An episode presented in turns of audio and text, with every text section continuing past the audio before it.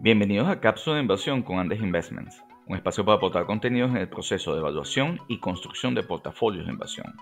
Con Homero Gutiérrez, máster en mercados financieros en la Universidad Pompeo Fabra y especialista en evaluación de empresas, y Ernesto Moreno, asesor de inversión regulado en Estados Unidos y cofundador de Andes Investments. Durante el 2020 conversamos sobre tendencias, modelos de negocios, empresas e industrias relevantes para la inversión de largo plazo en el mercado de valores en nuestro podcast de hoy abrimos el 2021 hablando del cambio del consumidor después del COVID-19 y su nueva interrelación con los modelos de negocio hacia adelante. Las opiniones expresadas son individuales y no constituyen recomendación de inversión o venta de productos. Consulta a su asesor de inversión antes de invertir. Hola Homero, ¿cómo estás? Hola Ernesto, muy bien. ¿Y tú? Bien, preparado para nuestro podcast final del 2020 y nuestro resumen del año. Sí, básicamente el resumen del año, de qué pasó en este año 2020 muy, muy complejo por los altos niveles de incertidumbre que tuvo que enfrentar el, inversor individual, en un año donde todo cambió. O sea, tuvimos cifras récord de solicitudes de desempleo en Estados Unidos. Fue un año, un año que estuvo marcado por confinamientos, se abrían los confinamientos, ahora estamos enfrentando, ya al final del año estamos enfrentando nuevamente la segunda ola, aparecieron las vacunas, un año de alta incertidumbre, en, una sola palabra. Perdió Trump. Perdió Trump. Sí, eh, bien, complicado, pero fíjate que una de las primeras cosas por las que estoy muy contento, en, o sea, en 2020, o de las cosas agradables, es esta aventura que emprendimos, Homero, que, eh, que nos ha permitido llevar buena, en buena medida nuestras conversaciones habituales eh, a compartirlas con, un público que fue creciente y que eh, nos ha dado muy buenos feedback eh, de cómo analizamos y, de cómo ayudamos a construir a través de la visión de modelos de negocio las decisiones de inversión de la gente. Y un poco pues compartir las anécdotas de cómo estamos viendo el, cambio en el mundo, ¿no?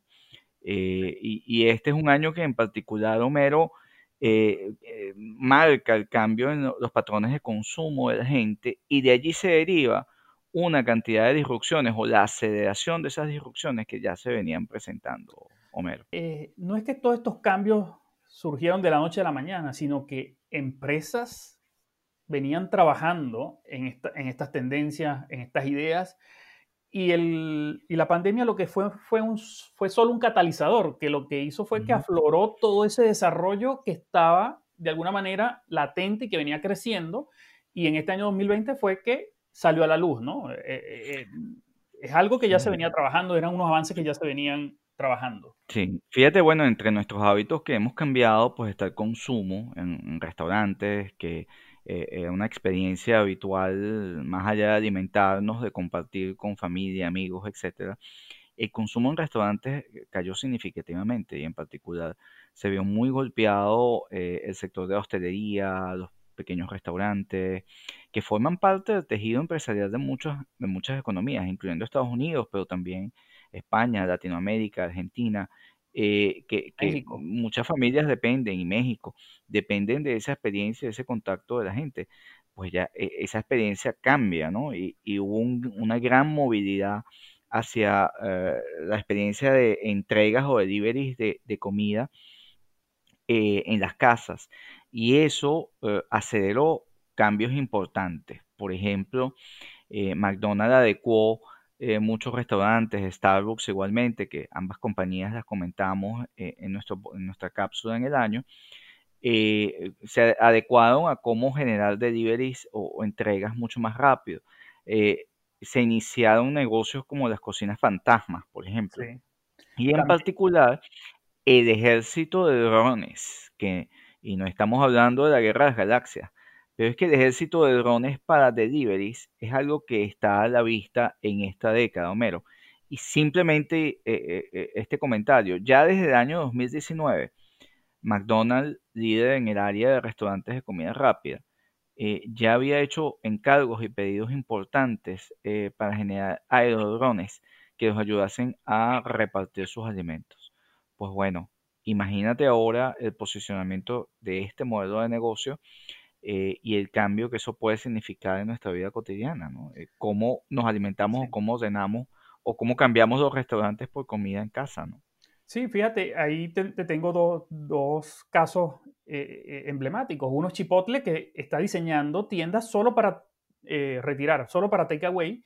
Y el otro caso es la el reciente IPO, o sea, salida pública de oferta de acciones de DoorDash, ¿no? Que una empresa de delivery tenga una capitalización de mercado de más de 50 mil millones de dólares, te dice mucho, sin entrar en los detalles si el valor de la compañía es o no, pero te dice mucho hacia dónde está cambiando el mundo, ¿no? En temas de, alimentación. bueno, un desplazamiento que agarres una porción del consumo de simplemente en Estados Unidos de los hogares, en restaurantes, y lo desplaces a una porción, a que vaya eh, a una empresa de delivery que más allá de DoorDash, que la comentamos, Uber Eats, eh, Globo, otras compañías que eh, existen, o Rapid, que existen en el mundo y en Latinoamérica, pues están tomando una porción y son nuevos eh, modelos de negocio que, que han alzado vuelo con, a raíz de esta pandemia, ¿no? Sí, y también las empresas de, que venden alimentos empacados, ¿no? También han tenido un aumento en sus ventas.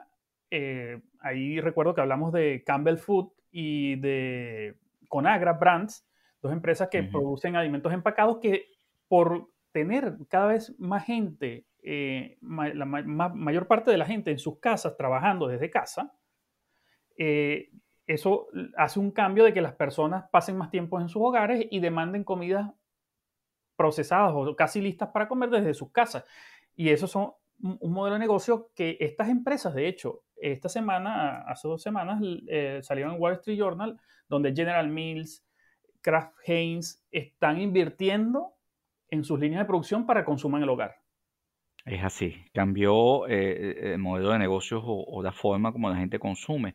Igual para Coca-Cola, Pepsi-Cola, que dependían muchos de eventos, eventos que lamentablemente ya no se pueden dar, fiestas, festivales, donde Coca-Cola y Pepsi eran entre los principales patrocinantes y que difundían allí eh, buena parte de sus canales comunicacionales de nuevos productos, eh, de consumo, pues eso ya no está hoy día, no sabemos cuándo pueda recuperarse y sus líneas de alimentos, de snack y alimentos empacados, en particular Pepsi, sacó ventaja en el 2020 frente a Coca-Cola por tener una variedad de productos más de snack de la mano de Frito Day y bebidas energéticas que compraron durante el año. Monster eh, fortalecieron su, catálogo de productos y el posicionamiento de Pepsi mejoró frente a Coca-Cola. ¿no? Eh, eh, solo fueron el cambio no solo se concentró en, cómo comemos, en cómo en las compras de alimentos, sino también en el segmento de compras en general, porque hemos visto como Amazon, Walmart, Nike están usando, por lo menos en el caso de las dos últimas, están usando más activamente los canales digitales y, y vienen consolidándose eh, porque ya ahora la gente al pasar más tiempo en casa ya necesita otra indumentaria. Y, eso ha, de alguna manera, una indumentaria más casual que ha potenciado las ventas de Nike, por ejemplo, en, este año. Sí, y sí, los canales digitales, la digitalización de la economía sin duda eh, fue, un valor importante durante el año y fíjate adicionalmente, Walmart en, en, su carrera por tratar de cerrar brecha frente a Amazon es justo en el canal de alimentos, donde tiene su ventaja y donde también está tratando de usar la tecnología y la automatización, la digitalización, para que la gente pueda hacer pedidos automáticos o bien usando inteligencia artificial para eh, sencillamente del aprendizaje, de la automatización, eh, pues reemplazar o, ajustar el stock de alimentos de la gente, hacer pedidos eh, automáticos sin que ningún ser humano dé un clic a algo. Eh, esas son novedades y, parte de los cambios que, se nos avecinan y que, ya los tenemos encima. Y, que son factores que pueden cambiar eh, la facturación de estos modelos de negocio de estas empresas. Ahora, Homero, también el hecho de estar más tiempo en el hogar logró que compañías eh, que están dedicadas a mejorar el hogar, tipo Home Depot, tipo Lowe's, este, crecieran de forma importante. La gente acondicionó sus casas para estar más tiempo e incluso para trabajar desde ellas. Y eso se ve eh, reflejado incluso hasta en el aumento en, en laptops y en, dispositivos, bueno, e, e, en, keyboards, eh, hasta en teclados de computadoras hubo eh, en, compañías tipo Logitech que, marcaron incrementos sus números de manera importante, ¿no? Porque la gente se adecuó de alguna manera a eso. Me imagino, me imagino, no he revisado los números, pero me imagino que Herman Miller debió haber vendido muchas más sillas durante el año 2020 que en los dos años precedentes, ¿no? Estás muy lujoso, vale, estás muy lujoso. Pero fíjate, el, campo de, innovación más importante que, creo que nos trajo la pandemia es definitivamente el sector salud. En el sector salud eh, se generó una carrera por generar la, la, vacuna, porque evidentemente ante la paralización global de buena parte del planeta, pues la vacuna se convierte en el bien más preciado para salir adelante y rescatar la economía, más allá de los esfuerzos macroeconómicos que hayan hecho los grandes países. Pero no solo por el hecho de conseguir la vacuna, mero, sino que eh, creo que desde el punto de vista del consumidor se hizo mucho más consciente el cuidar su salud y demandar productos eh, que, preservasen esa salud. Y eh, así es como se vendieron no solo mascarillas, gels, sino, eh, eh, digamos, dispositivos o productos que, que preservan la higiene y la limpieza de la gente.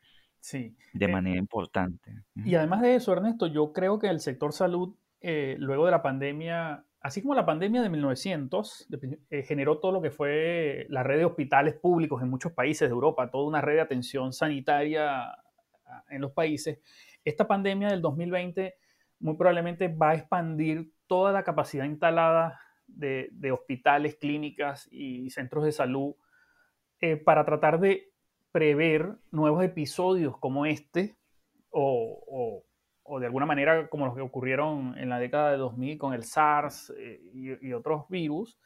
eso, eso es algo que las empresas que, prestan servicios o que producen bienes y servicios para este sector salud eh, deberían tener, una expectativa favorable de ventas en los próximos años, porque el aprendizaje de la pandemia, incluso de los gobiernos, es que van a tener que prepararse para enfrentar más rápidamente cualquier tema sanitario, ¿no? Como este tipo de epidemias. Sí, fíjate que se aceleró lo que yo considero va a ser la mayor eh, disrupción y el sector más innovador en el 2021. Eh, que se aceleraron muchas investigaciones en el campo, en el campo de la biotecnología, en particular el tema del genoma humano es algo que está a la vista como un sector de gran cambio, porque de la mano de la inteligencia artificial y cosas conocimos y lo compartimos también en nuestro podcast, eh, se, se, generaron cambios que abaratan costos en los procesos de investigación del genoma humano. De aquí que yo veo un consumo masivo esta década de personas haciéndose exámenes de secuencia de, genoma humano para un poco eh, generar diagnóstico y, descubrir qué cosas deben anticipar en su salud y qué tratamientos personalizados o bien eh, directamente con medicinas o en general pueden adoptar para reducir su exposición y, patologías que pueden afectar su salud. Creo que eh, el, ser humano es mucho más consciente de su salud entrando en el 2021 que hace exactamente un año y creo que eso promovió la aceleración de un sector muy disruptivo como es la salud. En particular compañías como Illumina, Invitae, eh, Chris, son compañías que, tienen mucho que, dar en, en esta década en relación a su aporte a la salud de la gente, ¿no? No, y Ernesto, y toda esta tecnología de secuenciación eh, del genoma, ¿quién puede negar que pueda servir para diseñar vacunas más inteligentes en el futuro? Así es. Y, eso va a ser un campo importante de desarrollo para los próximos años. Ernesto, ¿cómo cambiaron tus compras eh, este 2020, Homero? Mira, básicamente las compras más que no cambiaron mucho las compras, lo que cambió fueron los canales. ¿no? Eh, básicamente el delivery se hizo habitual. Eh, las compras en línea se hicieron habituales. Los pagos en línea se hicieron habituales. Incluso los pagos eh, presenciales. Ya no, el, el, uso efectivo casi desapareció. Visa, con su, Visa y Mastercard con su tecnología contactless, incluso Visa puso algunos, en algunos metros de, ciudades importantes que ya puedes pagar con tu tarjeta contactless o con el teléfono sin, sin, contacto. Y esto es muy importante y esto es un cambio atribuible, aunque ya la tecnología existía, el uso, la masificación del uso es atribuible a la pandemia, ¿no? Sí, absolutamente. ¿Fuiste, cuántas compraste en Amazon este año? Sí, sí, sin duda. ¿Llegaste a comprar tu supermercado, tu, tu, mercado en Amazon? Sí, eh, llegamos, ah. las, compras se hacen más fácil. E incluso eh, personas que conozco que eran muy resistentes a comprar en Internet, las vi comprando en Internet y eso eh, es un cambio relevante. Porque personas que les gustaba ir al automercado y disfrutar de la experiencia de, de elegir entre distintos productos, ahora lo ves sentado en la computadora y recibiendo su, su compra en la puerta de su casa.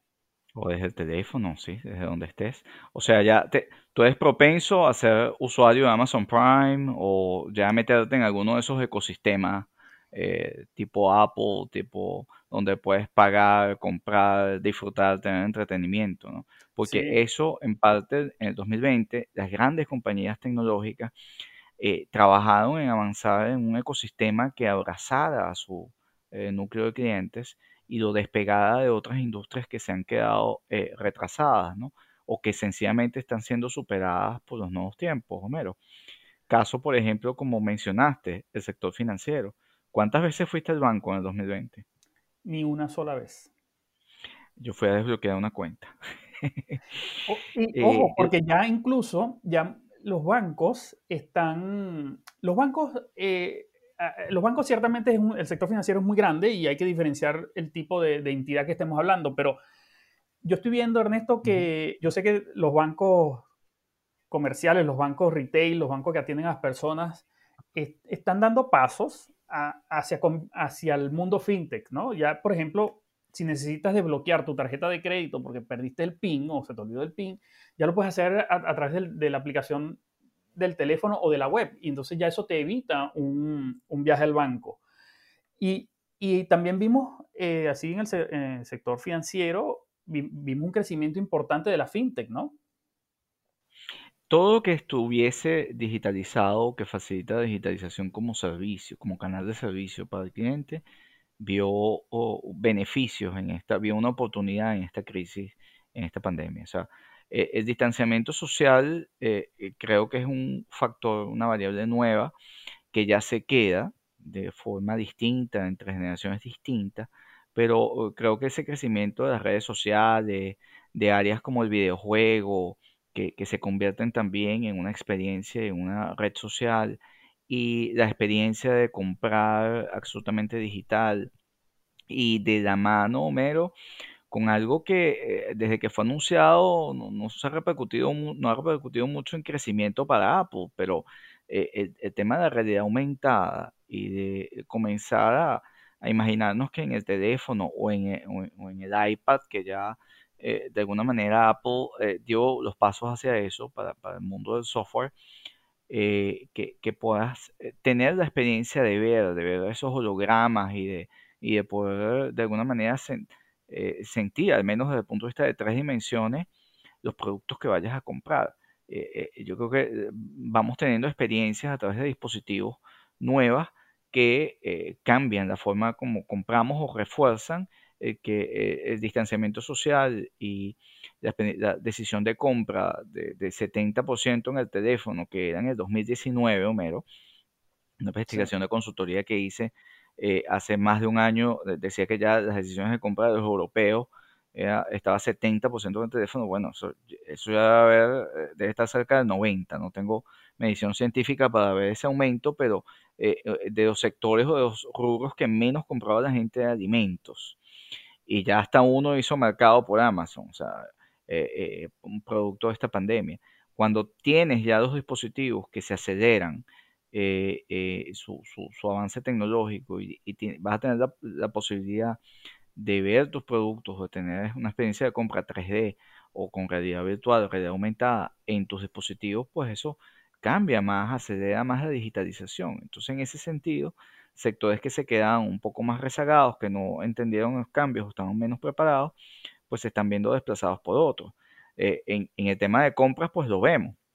De alguna manera, Visa, Mastercard, que tuvieron años muy buenos, PayPal y, Square, que es una compañía eh, impresionante en, lo que ha hecho en el desarrollo de inteligencia artificial para sin ser banco, brindar a sus clientes toda una experiencia de servicio financiero, este, pues bueno, versus eh, eh, un sector financiero, un sector bancario, eh, sobre todo de banca comercial, muy grande y sin capacidad o sin la velocidad de entender esos cambios.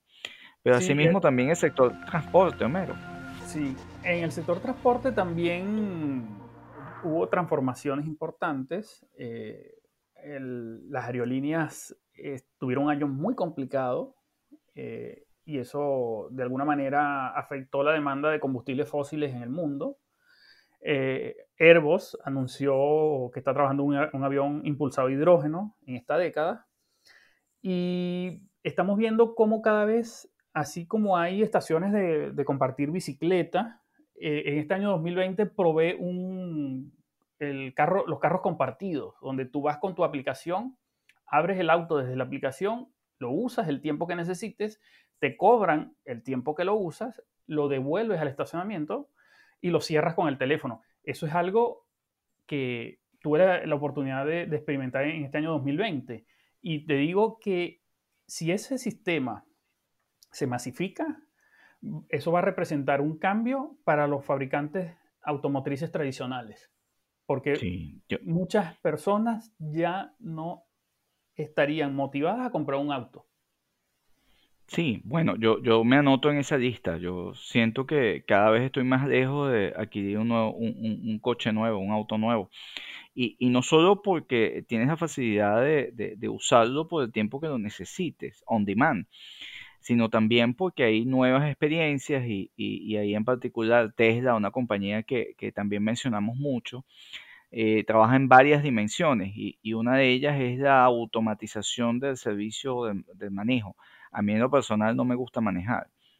Somos me dos. Me aburre, me cansa. Bueno, ya tenemos un coche eh, disponible que nos puede buscar, nos puede trasladar eh, absolutamente on demand y que no te tienes que preocupar por dónde lo guardas, el seguro, el mantenimiento, etcétera, eh, los impuestos, sino simplemente tú llegas, lo solicitas, lo vas a solicitar en una aplicación, te va a buscar y te va a llevar del punto A al punto B donde quieres ir y en particular eso en el vehículo Tesla más el efecto de ser eléctrico con una menor cantidad de piezas eh, que hacen que el vehículo sea eh, acumule o preserve más valor que, que, un vehículo tradicional de cualquiera de las demás marcas. ¿no?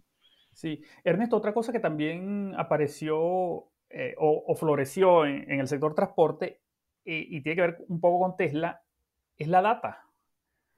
Eh, todo lo que está detrás de los autos autónomos eh, significa que hay una integración del, sector transporte con el sector del software y de la inteligencia artificial. Fíjense que los carros que Tesla eh, asignó en leasing, por ejemplo, los, que, los que están bajo esa modalidad de leasing, los consumidores, no van a poder ejercer la opción de compra al final. Y esto básicamente porque Tesla quiere esos autos de vuelta. ¿Por qué? Porque esos autos acumulan kilómetros y kilómetros de recorrido con información sobre las calles, avenidas y autopistas y comportamiento de los otros autos, que es una, un insumo infinitamente primordial para el futuro del transporte autónomo y eléctrico. Sí, ahí pasamos a lo que es la inteligencia artificial y el principal insumo de la humanidad. Exactamente. La data. La data, Homero, la data, porque con la data eh, aprenden eh, todos los sistemas de, inteligencia artificial y eh, la inteligencia artificial se traduce en una nueva forma de entender servicios, de procesar tareas, de reaccionar a conductas, etc. Y eso te da autonomía y te abarata sencillamente tus costos de producción. Empresa que no esté vinculada a inteligencia artificial, pues tiene un hándicap importante porque no va a tener procesos automatizados, no va a tener procesos de respuesta rápida, no va a entender mejor el consumidor desde el punto de vista de qué necesita, cómo se comporta y cómo sé yo qué respuesta darle, ¿no? Muchas personas ven que la inteligencia artificial, los algoritmos, el machine learning, es solo para las grandes empresas y empresas de tecnología muy sofisticadas, Google, Amazon, Walmart. No, eh, ya la inteligencia artificial la están usando empresas de modelos de negocio mucho más simples, como comentamos en, la cápsula de DoorDash. DoorDash está acumulando data y con la data de los consumidores ya eh, te hace una propuesta de menú que seguramente te va a gustar. O sea, alternativas que te van a gustar. Para los que hacen el delivery, los mensajeros, les da el recorrido que el más le conviene eh, dado desde el punto de vista de tiempo y dinero. E, e, es, Así es. Para los locales que controlan, que contratan el servicio para los restaurantes, también les dice, les va a dar información sobre qué comprar, qué inventarios tener para afrontar su semana de ventas, por ejemplo. Ya desde los negocios más grandes hasta los más pequeños van a necesitar, la data va a ser un insumo tan fundamental como en su momento fue la Internet. Y recuerda que tuvimos eh, uno de, nuestros, de nuestras cápsulas que compartimos con, Enrique, un amigo de la casa, sí. hablamos de CRM, ¿no? de Salesforce. Eh, y cómo eh, Salesforce se ha, se ha colocado a la casa del gigante Microsoft, porque es, ha sido capaz de crear una plataforma en la nube alimentada en buena medida con inteligencia artificial de todas las relaciones que tiene una compañía para efectivamente funcionar. Desde cómo atiende, cómo le vende y con qué frecuencia sus clientes eh, los contacta y se comportan, eh, compran, pagan, etcétera, a cómo sus proveedores también lo hacen. Sí. Fortaleciendo eh, además su capacidad de, de, aumentar la comunicación entre empresas y dentro de su propia empresa per se. O sea, ya estamos eh, viendo como compañías que usan la inteligencia artificial están eh, disponibles en línea para eh, prestar servicios y para permitir el funcionamiento de compañías. Y esto es la masificación del uso de estas técnicas. Te, te, invito a que hagas la siguiente prueba. En cualquiera de las plataformas de streaming que tú uses, entra con tu usuario y ve qué películas te propone entra con otro usuario o pídele a algún amigo que entre con, su, con, con, un usuario distinto y verás las recomendaciones que te hace. La personalización. Personalización de las experiencias. Basada en la acumulación de datos. Pasando un poco al tema de entretenimiento, las plataformas, ¿no? Exactamente. ¿Cuál es el futuro, cuál es el futuro de las compañías de cable? Cable, cable, cable. ¿De qué me hablas? Bueno, ya tenemos. Si me, estás hablando de, nuestra primera compañía que trajimos a, la cápsula, una de ellas que es ATT, entiendo que todavía están tratando de vender algo que tiene disco, llamado DirecTV. DirecTV. Eh, que por cierto, anécdota, eh, el valor que obtuvieron, eh, de la, oferta que obtuvieron no les satisfizo en nada. Bueno, yo creo que van a tener que vender algo así por la quinta parte de lo que pagaron por ella hace cinco años. Sí. Bueno, tenemos varias plataformas. Tenemos Disney. Sí, tenemos Disney, ¿no? que Disney básicamente es contenido. Tenemos Netflix, que tiene una base importante de, usuarios. Tenemos HBO, que tiene también contenido, un importante, aporta contenido y se están ahora estrenando. Durante el 2020 pasó algo inédito. Las películas se estrenaron no en los cines, se estrenaron en los salones de los hogares. Sí, fíjate que el, 2020, Homero, desde el punto de vista de entretenimiento, yo creo que hay varias, varios canales allí que mencionar. Las redes sociales, evidentemente, se expandieron más allá de, de, las tradicionales, de Facebook. Eh, Facebook es un gran manejador de data que ha sabido expandir y que sigue buscando expandir eh, con el uso de esa data a, a distintos terminales de negocio, ¿no? No me sorprendería ver a un Facebook comprando una compañía tipo Target, tipo, tipo, tipo un supermercado, un poco para aterrizar y tratar de cerrar eh, ecosistemas. Ya la compra que hicieron este año eh, de, de, a un telecom en India, pues eh, es como tratas de pasar de entretenimiento al canal directo de venta o de, o de consumo de la, de la gente.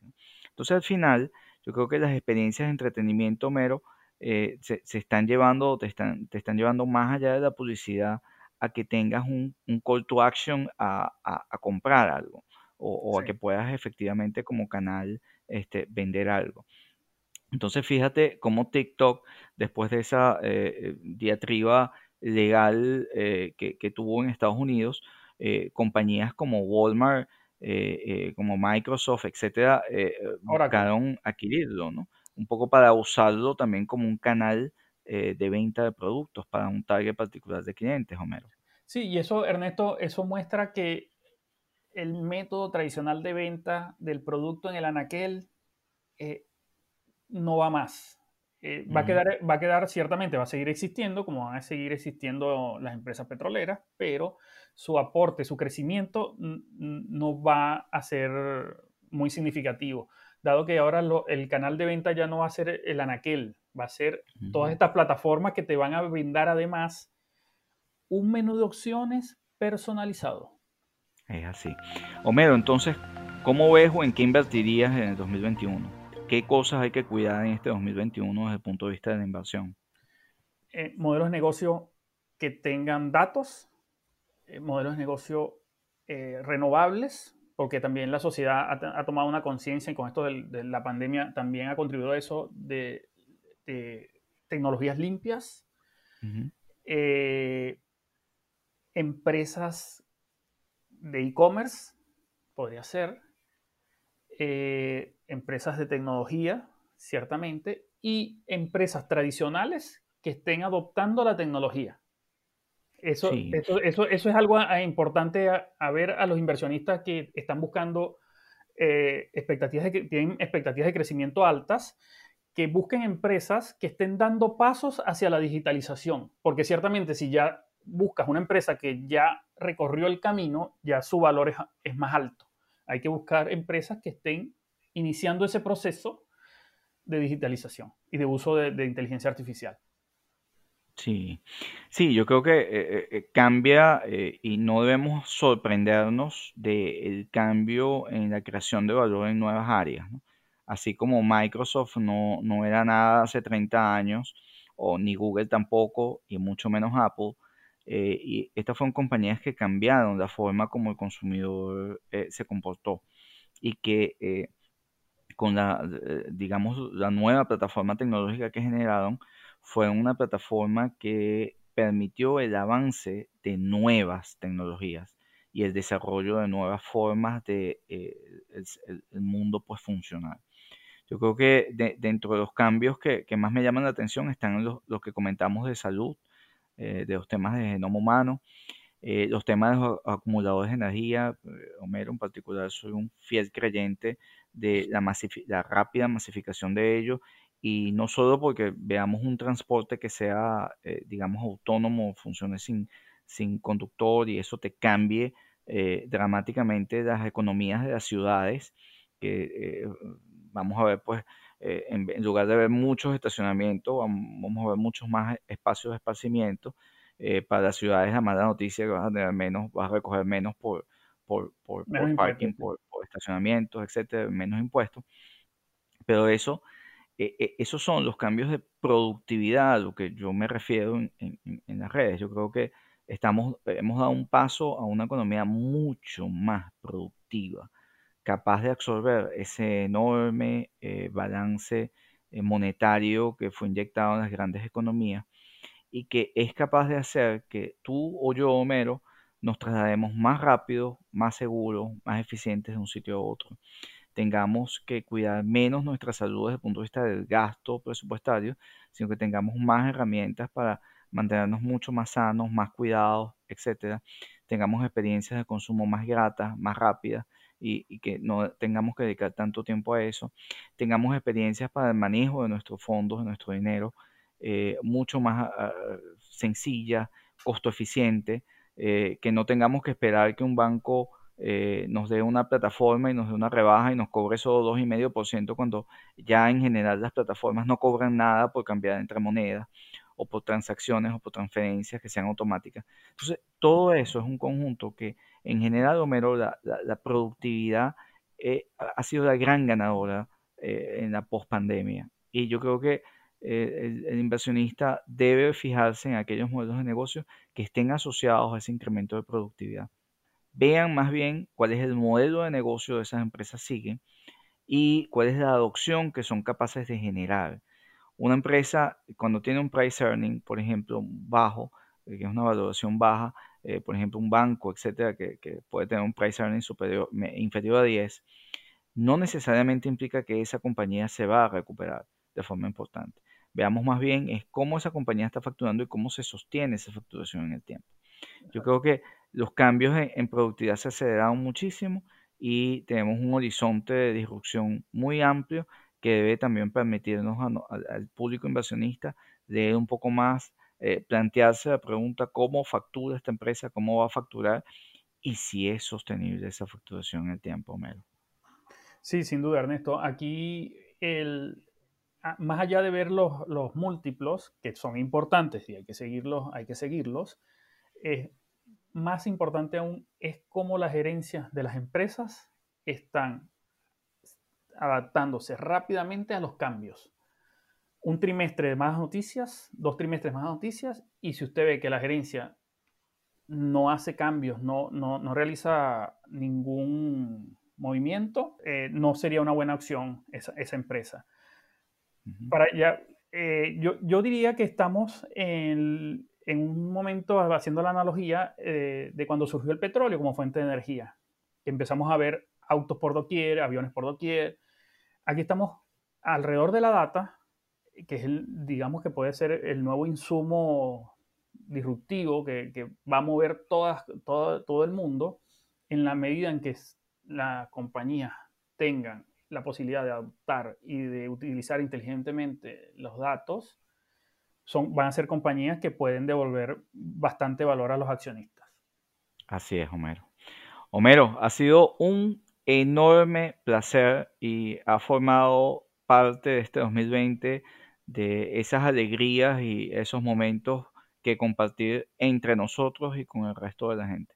Esperemos que este esfuerzo en el 2021 se mantenga y bueno, podamos ilustrar el camino de construcción de portafolios de inversión a, nuestros escuchas, ¿no? Sí, bueno, Ernesto, igualmente, un, gusto enorme haber avanzado con esta iniciativa.